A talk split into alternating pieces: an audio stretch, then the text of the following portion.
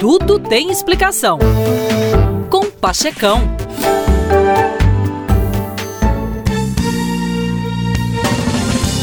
Todas as civilizações humanas pensaram que o mundo era formado pelo céu em cima e pela terra embaixo. Outras pensavam que a terra estava apoiada sobre uma grande tartaruga e essa, por sua vez, sobre um enorme elefante, como em certos mitos asiáticos.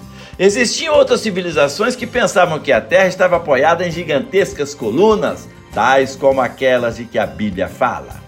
Esta imagem do mundo é partilhada pelas civilizações egípcia, chinesa, maia, da Índia antiga, da África negra, pelos hebreus da Bíblia, pelos índios da América, pelos antigos impérios babilônicos e por todas as outras culturas de que temos vestígios. Eu disse todas, mas exceto uma, a civilização grega.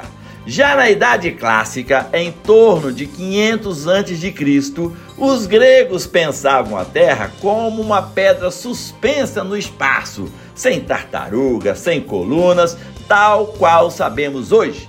Como é, professor, que os gregos sabiam disso? E quem e como compreendeu esse fenômeno?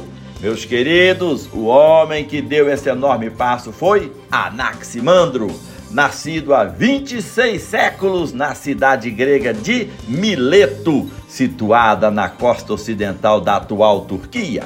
Posso afirmar que esta descoberta bastaria por si só para fazer dele um gigante do pensamento mas a sua herança é muito mais importante e mais vasta. Anaximandro abriu caminho para a física, para a geografia, para o estudo dos fenômenos meteorológicos e para a biologia.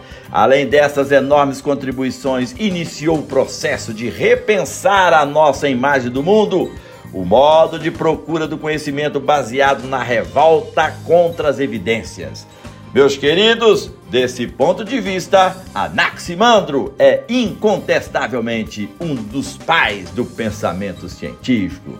Valeu, Anaximandro! Falou legal, meu irmão! Bye, bye!